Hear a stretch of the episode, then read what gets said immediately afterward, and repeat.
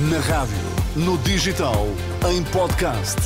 Música para sentir, informação para decidir.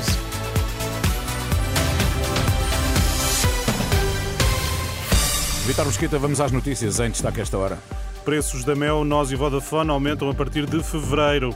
Valor dos cheques dentista sobe e a emissão é alargada à linha de saúde 24. Começa agora o Jornal do Meio-Dia.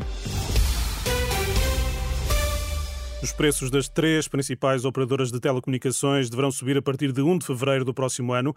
A notícia é avançada hoje pelo jornal online Eco. Mel, Nós e Vodafone atualizam os preços de acordo com a inflação, apesar dos pedidos de contenção do regulador, a Anacom. Segundo o ECO, as subidas deverão ser de 4,6%. Recordo que as três empresas subiram os preços até 7,8% este ano. São mais 10 euros. O cheque dentista passa de 35 para 45 euros. Está publicada a portaria que atualiza o valor. Tem efeitos a partir de janeiro. A emissão do cheque dentista é alargada à linha de saúde 24. Morreu a criança de 7 anos internada desde sábado no Centro Hospitalar e Universitário de Coimbra por suspeita de intoxicação alimentar grave. Informação confirmada por fonte hospitalar à agência Lusa.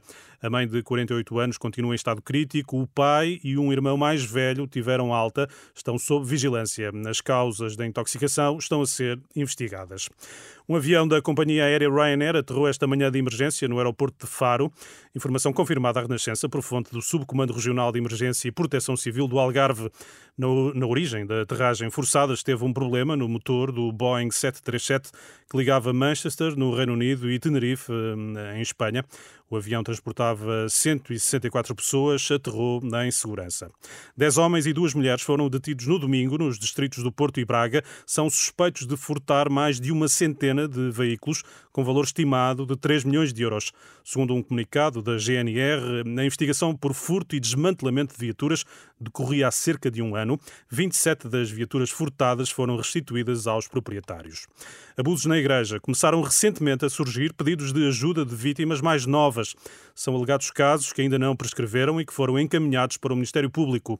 A informação é revelada no dia em que vai ser apresentado o relatório de seis meses de trabalho do Grupo Vita.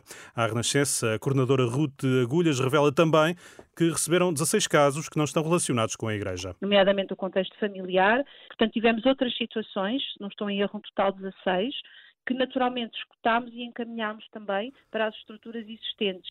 Ruth Agulhas, do Grupo Vita, em declarações a Liliana Monteiro.